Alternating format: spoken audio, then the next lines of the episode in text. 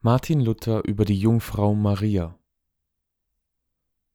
Luther hat das Magnifikat Marias mitten im heftigsten Bruch mit der katholischen Kirche noch von der Wartburg aus veröffentlicht. Friedenthal schreibt dazu in seiner Biographie über Luther Noch ist er Mönch, die Marienverehrung ist ihm sehr lebendig geblieben, Mitten unter dem Tumult der Vorladung nach Worms hatte er bereits begonnen, das Magnificat, den Lobgesang der Mutter Gottes, auszulegen. Jetzt vollendet er das Werk. Das ist ein völlig anderer Luther. Er donnert und tobt nicht. Er sieht Maria in der Tracht und Umgebung seiner Zeit, ein geringes, armes Dirnlein, nicht besser als eine Hausmagd. Und auch als der Engel ihr die Verkündigung überbracht hat, bleibt sie demütig, ruft nicht aus, wie sie Gottes Mutter geworden wäre, fordert keine Ehre, geht hin und schafft im Haus wie vorhin, melkt die Kühe, kocht, wäscht Schüssel, kehret, tut wie eine Hausmagd oder Hausmutter tun soll in geringen, verachteten Werken. Friedenthal weist zu Recht darauf hin, dass dieser Respekt vor Maria noch bis in die Zeit Bachs wirkte, der das Magnifikat vertonte. Tatsächlich ist Luthers Buch über Maria ein gutes Andachtsbuch über das Thema Demut. Zu Vers 46 Meine Seele erhebt den Herrn, führt Luther aus, darum ist es hier nötig, auf das letzte Wörtlein zu merken, Gott. Denn Maria sagt nicht, meine Seele macht sich selbst groß oder hält viel von sich. Sie wollte auch gar nichts von sich gehalten haben sondern allein Gott macht sie groß, dem schreibt sie es ganz allein zu. Sie nimmt es von sich weg und trägt es allein völlig wieder hin zu Gott, von dem sie es empfangen hatte. Rühmt sich Maria aber nicht doch wenigstens ihrer Demut, als sie sagt, dass der Herr ihre Niedrigkeit angesehen hat? Luther kritisiert in aller Schärfe diese falsche Demut. Das Wörtlein Humilitas haben etliche hier zur Demut gemacht als hätte die Jungfrau Maria ihre Demut angeführt und sich deren gerühmt. Daher kommt es, dass sich etliche Prälaten auch Humiles, Demütige, nennen, welches gar weit von der Wahrheit entfernt ist.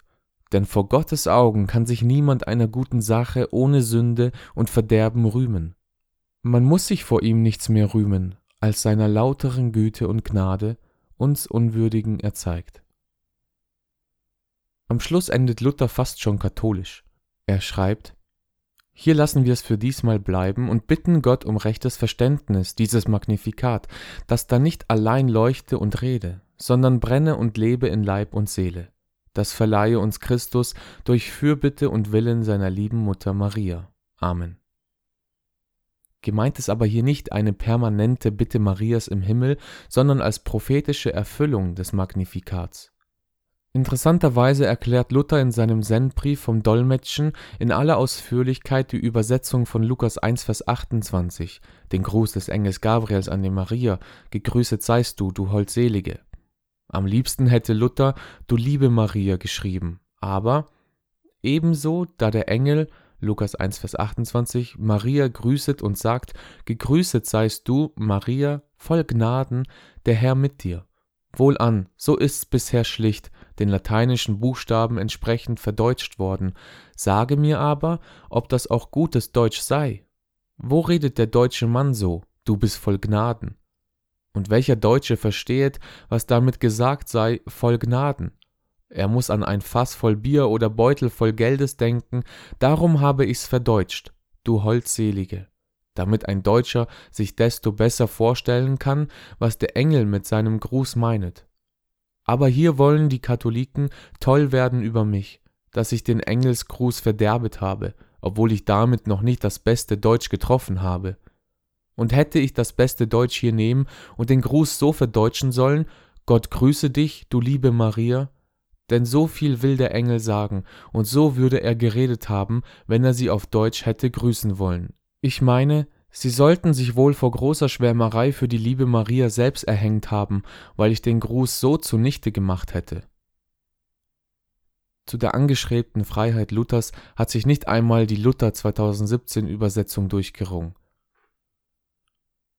Luthers Lied Gelobet seist du, Jesu Christ, enthält auch eine Strophe, die die Demütigung des Erlösers im Schoße Marias besingt. den aller Weltkreis nie beschloss, der liegt in Marias Schoß. Er ist ein Kindlein worden klein, der alle Dinge erhält allein. Kyreleis. Bei Predigten zu den Weihnachtstagen schreckt Luther nicht davor zurück, Maria als Vorbild für die Gläubigen darzustellen. So in seiner Predigt über Lukas 2, Vers 15 bis 20.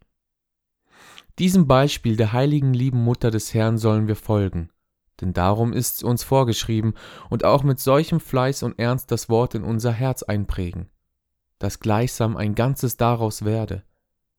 Da will er, dass sein Wort uns nicht allein auf der Zunge schwebe, wie ein Schaum auf dem Wasser oder Geifer im Munde, den man ausspeit, sondern dass es ins Herz hineingedrückt werde und ein solch Kennzeichen bleibe, welches niemand abwaschen kann, gerade als wäre es drin gewaschen und ein natürlich Ding, das sich nicht herauskratzen lässt.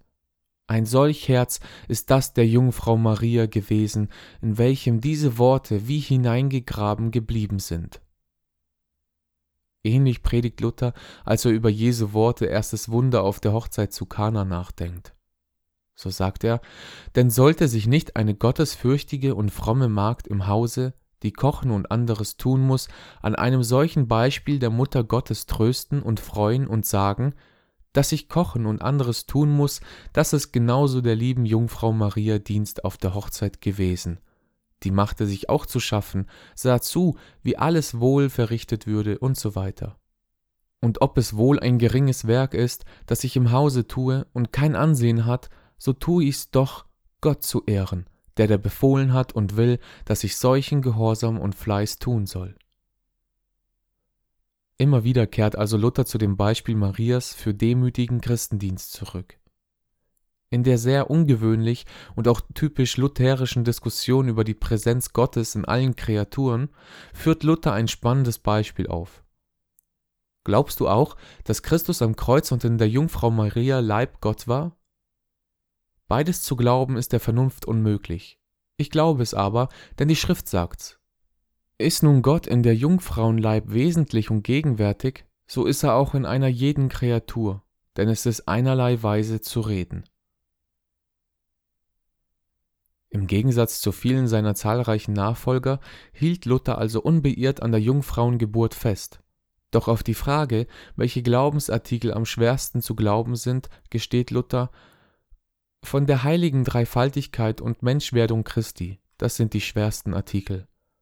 Denn die Vernunft kann das etlichermaßen glauben, dass ein Kindlein von einer Jungfrau geboren wird, weil Gott allmächtig ist. Aber da will ich sie nicht hinan, dass drei Personen in einem ewigen göttlichen Wesen seien, von gleicher Gewalt und Macht und so weiter, und dass Gott selber Mensch geworden sei. Das ist ihr zu hoch.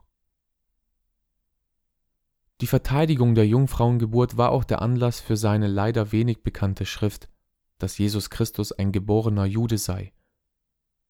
Hier schreibt Luther, eine neue Lügen ist aber über mich ausgegangen, ich soll gepredigt und geschrieben haben, dass Maria, die Mutter Gottes, sei nicht Jungfrau gewesen vor und nach der Geburt, sondern sie habe Christum von Josef und danach mehr Kinder gehabt.